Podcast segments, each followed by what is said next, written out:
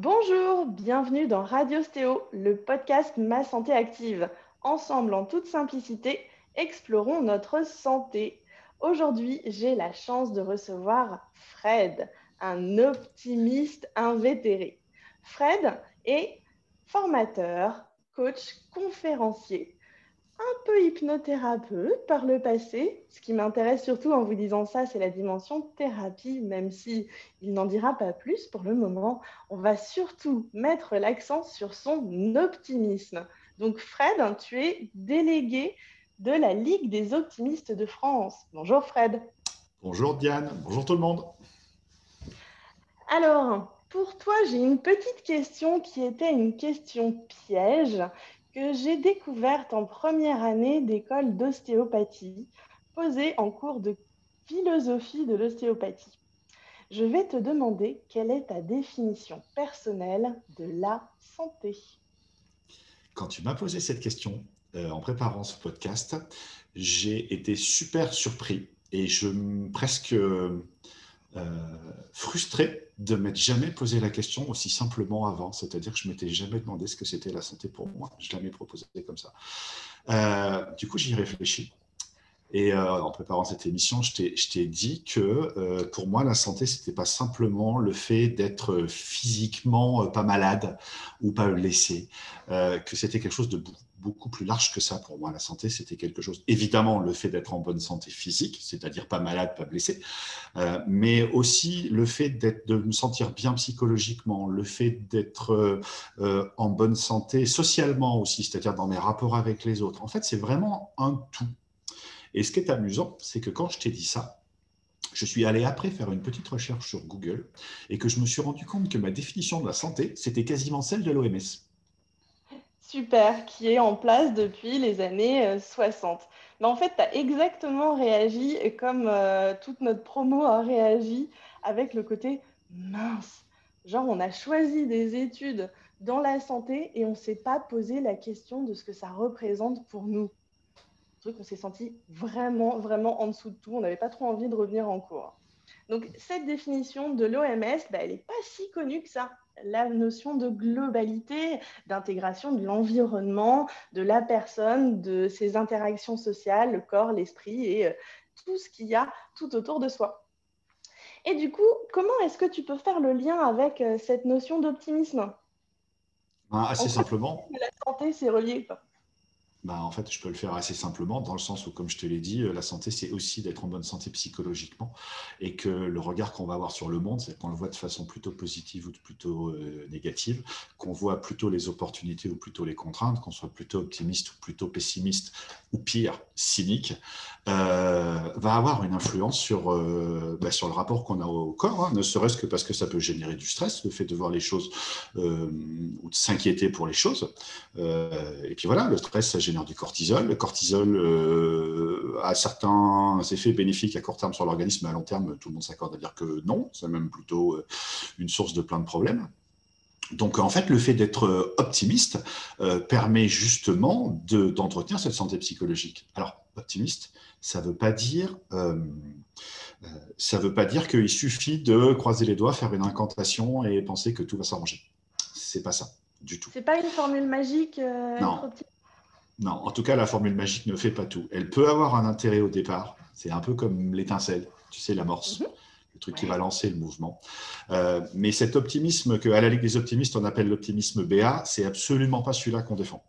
Euh, et je suis content, moi, d'être à la Ligue parce que les, valeurs de la Ligue, en fait, j'ai pas besoin de les adopter, c'était déjà les miennes avant que j'y arrive. C'est pratique. Dans, dans, le sens où être optimiste, c'est se dire, c'est pas refuser de voir le mauvais côté des choses, tu vois, refuser de voir les problèmes qu'il y a dans ce monde. Un optimisme, un optimiste, pardon, les regarde comme quelqu'un d'autre. Simplement, il refuse de s'y attarder, de ne regarder que ça, type chaîne d'infos en continu ou euh, une mauvaise nouvelle en enchaîne une autre. C'est pas qu'il y a plus de mauvaises nouvelles dans le monde maintenant qu'avant. C'est que dans les sources d'informations qu'on a, on ne parle que de ça et on ne parle pas des choses qui vont bien.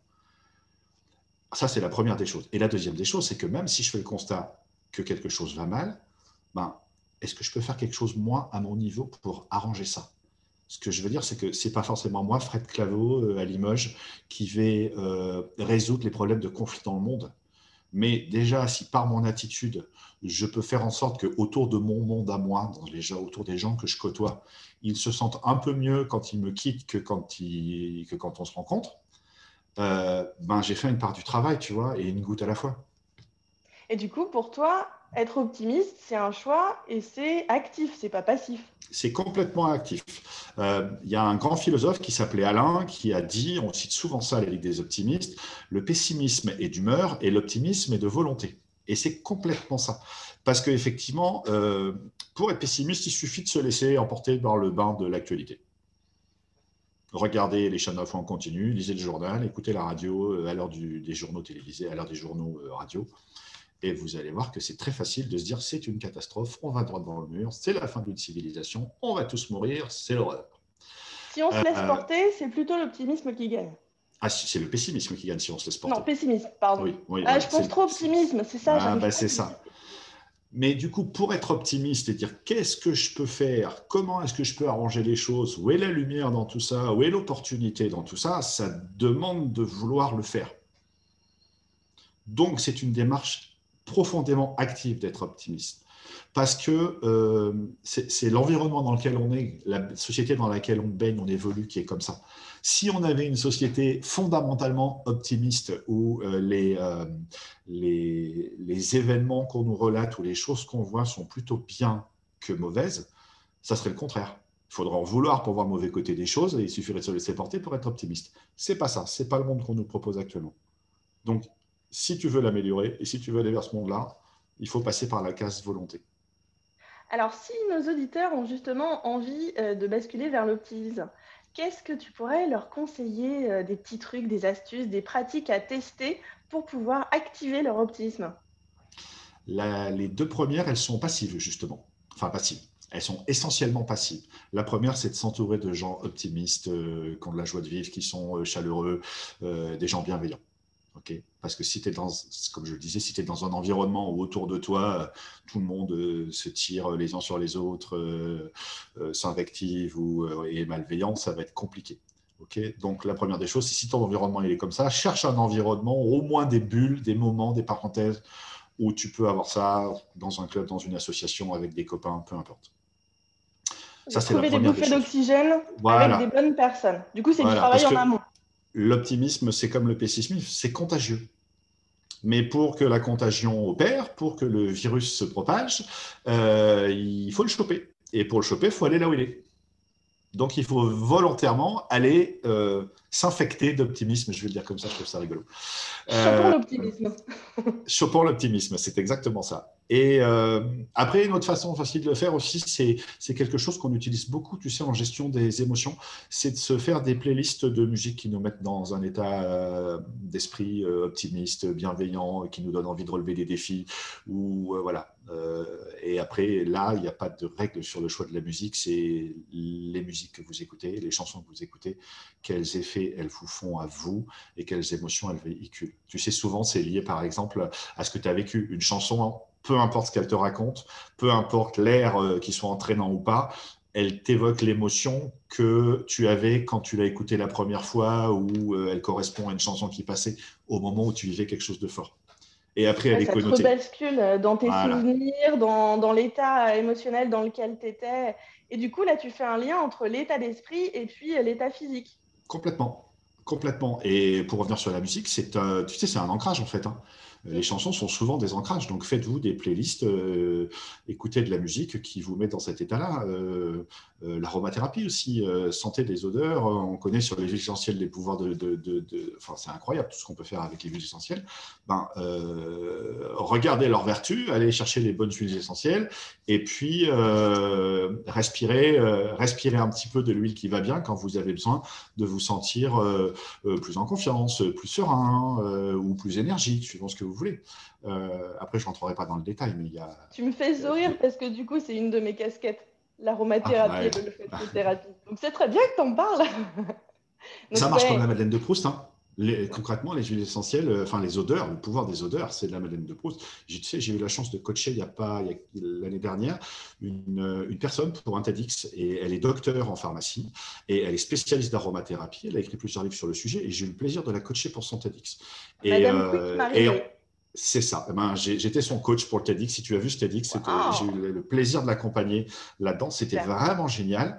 Et en fait, elle, est partie des huiles et on est arrivé sur juste le pouvoir des odeurs. C'est-à-dire qu'elle parle un peu des huiles dans sa conférence, mais en fait, elle parle des odeurs, elle parle de la Madeleine de Proust, elle parle des effets que ça a avec des études scientifiques. Et c'est bluffant ce que ça peut faire. C'est impressionnant parce qu'en fait, notre odorat est euh, directement relié au-delà de notre mental, au-delà du côté euh, raisonnement rationnel à nos émotions. On sent quelque chose, on ressent quelque chose, on se plonge dans un souvenir. Comme tu disais avec la musique, c'est tu sens une odeur, paf, tu bascules dans un mm. état émotionnel immédiatement. C'est clair. Et, ce que j'aime bien, moi, avec, euh, avec ça, c'est que ces petits trucs que tu m'as demandé, ils sont ils sont faciles à mettre en œuvre. Intuitivement, au moment où je le dis, je suis à peu près sûr que les gens qui nous écoutent se disent Mais c'est vrai, ça marche en fait. C'est vrai que quand je suis de mauvaise humeur, s'il y a une chanson que j'aime bien qui passe à la radio, je me sens mieux. Euh, et donc, c'est intuitif. C'est de plus en plus prouvé scientifiquement. Et, ce que j'aime dans nos métiers, c'est qu'il y a un paquet de trucs, il y a 10 ou 15 ans encore, passés pour des choses complètement euh, New Age ou ésotériques. Et moi, j'étais très mal à l'aise avec ça parce que je ne me définis pas du tout comme quelqu'un de New Age et d'ésotérique. Tu vois, quand on compare euh, pour moi l'hypnose euh, à l'astrologie, j'ai beaucoup de mal parce que, parce que je comprends pas qu'on fasse de l'amalgame. Euh, mais ce, que, ce que je veux dire, c'est que je passe beaucoup de temps à trouver des moyens où ces concepts qui peuvent rebuter certaines personnes parce qu'ils ont l'air trop connectés aux étoiles, je vais le dire comme ça, euh, empêche aux gens de venir en disant mais c'est quoi ces sectes hein, Clairement, c'est. Mm. Et, alors qu'il y a des gens qui arrivent à faire passer exactement les, mêmes concepts avec un vocabulaire beaucoup plus euh, concret, qui te disent la même chose avec des mots différents et qui t'emportent et qui du coup sont prêts à susciter l'adhésion, même des plus terre à terre, même des plus cartésiens. Et moi, c'est ça, ça, que j'aime faire. Avec, avec les patients euh, bah, en tant qu'ostéo, euh, quand euh, j'ai les mains chaudes, alors que j'ai l'habitude d'avoir des glaçons à la place des, mains naturellement. C'est pas un cliché, mais c'est assez féminin comme truc d'avoir les mains chaudes. les glaçons, ouais. Eh ben, écoute, ça va, je suis bien dans le cliché. donc, en fait, avec cette question-là, les gens, ils se disent bah, Qu'est-ce qui se passe? Que Ça vient d'où? Et, et, en fait, je dis, moi, tout simplement, par rapport à de la physique basique, bah, en fait, on est partenaire pour votre santé et euh, je suis en train de placer mes appuis et on travaille. Et donc, tout travail euh, produit de l'énergie et de la chaleur. Donc, euh, l'interaction des deux, ça dégage de la chaleur. Truc basique, carré. Et puis, mais si vous voulez, si pour vous, il y a une autre explication, si ça a un autre sens, eh ben, c'est OK aussi. C'est ce qu'on fait en coaching aussi, c'est-à-dire que le, sens, et en hypnothérapie, on le fait énormément aussi, c'est-à-dire que quand la personne trouve une explication, on n'a jamais la preuve que l'explication qu'elle trouve est la vraie raison. En revanche, si cette explication l'aide à progresser, l'aide à avancer et la rend plus, plus, plus en sécurité, plus confiante, génial, on la garde. Tu vois, je veux dire, quand on a, enfin, c'est du placebo, mais euh, le pouvoir du placebo est largement euh, sous-estimé à mes yeux. On devrait faire beaucoup plus d'études sur le placebo. Sauf que ça se vend pas au kilo, c'est compliqué euh, pour l'industrie. Oh, il y a des études maintenant. Et comme ce que tu disais tout à l'heure, à, partir de l'intuition, du bon sens, de choses qu'on pouvait ressentir déjà avant, maintenant la recherche va dans ces sujets-là. Et on tend de plus en mmh. plus à, à aller à la rencontre de nouveaux questionnements, de, de s'ouvrir en fait sur euh, différents sujets et ça semble de moins en moins ésotérique. Dans, dans, une de mes conférences, il y a une petite phrase, je me suis rendu compte après qu'elle est revenue comme un gimmick. Je dis souvent dans cette conférence, je répète souvent, le bon sens n'a pas attendu la science. Évidemment. Et je suis content parce que de plus en plus d'études scientifiques confirment des choses qu'on a appris avant, que ça ce n'était que des théories en fait, mais euh, la science confirme de plus en plus que euh, en fait, intuitivement, la sagesse populaire faisait bien. Tu vois, les, on s'intéresse beaucoup, par exemple, moi je m'intéresse beaucoup à la, aux stratégies de mémorisation. C'est un de mes la mémoire. Ben, justement, on parlait de TEDx, j'en ai fait un sur le sujet. Mhm. Eh ben, quand tu regardes ce que disent les neurosciences à propos de la mémoire, tu te rends compte que ça ne change pas grand-chose à ce que nous racontaient les Grecs il y a 2500 ans. Eh oui, tous les vieux dictons, toutes les choses, euh, les savoirs qui, se perpétuaient par, euh, à l'oral, les, choses, les trucs et astuces de nos grands-mères aussi, et ben maintenant, on, y revient, où on vient décortiquer un peu voilà, l'estomac dans les talons, ce genre de, phrases. Et eh bien, maintenant, on, porte notre regard là-dessus pour essayer de ressentir aussi ça un peu plus profondément. Eh bien, en tout cas, pour toutes les astuces que tu nous as données, effectivement, ça me semble bien concret. Et euh, j'espère que les personnes qui nous écoutent vont pouvoir tester et qu'elles n'hésiteront pas à nous faire des retours. Je suis curieuse de savoir justement ce que ça donne pour vous, la mise en place bah, de la musique bonne humeur, la playlist qui va bien, réfléchir à votre entourage et euh, être acteur de votre optimisme et donc de votre santé de manière globale. Vas-y, Fred. Je peux te donner un dernier petit conseil avant qu'on se quitte? Oui, encore ouais, La dernière petite astuce, là, je viens, elle vient juste de, me revenir à l'esprit. C'est euh, quand vous sentez que vous voyez euh, pas de solution à vos problèmes, euh, demandez-vous si j'avais peur de rien, que j'étais capable de tout, je ferais quoi? Vous allez voir qu'une réponse va venir. Mettez-la en œuvre. Pour aller se dépasser, oser. C'est ça. C'est ça. Tu sais, moi, j'aime bien me dire qu'est-ce que je ferais si j'étais moins con? Et chaque fois que je me dis ça, je trouve des trucs absolument incroyables. Eh, ça marche bien ça. Ouais. Eh, je me posais la, question comme ça. Ouais. Oui, je me pose la question. Et des fois, je me dis, mais qu'est-ce que je, quand le résultat, quelque chose que, qu'est-ce que je ferais si j'étais moins con? Souvent, je trouve des trucs en disant, ben ouais, ben c'est ça qu'il faut que je fasse. Et du coup, je suis moins con. Et du coup, je suis moins con. Pas mal. Autonome dans ma guérison de la connerie, c'est fort. Balèze. Bon, ben, on termine ça par ces bons mots, très polis, avec, euh, avec Fred. Euh, où est-ce qu'on peut te retrouver, euh, Fred? Sur le Facebook, sur LinkedIn, Fred Claveau. Fred Claveau en un seul mot, c'est ma page Facebook, c'est mon compte Instagram, c'est ma page LinkedIn, c'est mon site, mon site internet, c'est le nom de domaine, il n'y a pas vraiment de site. Voilà, on me retrouve sur les réseaux sociaux, on me retrouve sur le site de la Ligue des optimistes de France, adhérez, allez sur liguedesoptimistes.fr. Et puis en haut, il y a une petite. Euh, vous pouvez soutenir la Ligue si vous voulez, c'est 30 euros par an, vous soutenez la Ligue, donc vous nous aidez à propager l'optimisme. Et puis il y a une petite newsletter qui est gratuite. Euh, tous les lundis matins, vous recevez un petit billet optimiste avec euh, souvent des choix de lecture, les événements optimistes de votre région, ce genre de choses. Ok, bon, bah, il n'y a plus qu'à aller te découvrir avec toutes tes facettes. Déjà dans la présentation, il y avait pas mal de choses. Et puis avec notre discussion, je pense qu'on a déjà commencé à, comprendre un petit peu plus euh, comment tu fonctionnes. Et euh, vraiment, tu as partagé des trucs super avec nous. Donc euh, Facebook, Internet, retrouvez Fred Claveau. Et puis moi, je vous dis à très très bientôt pour un prochain épisode de Radio Stéo. Au revoir Fred. Au revoir Diane, au revoir tout le monde.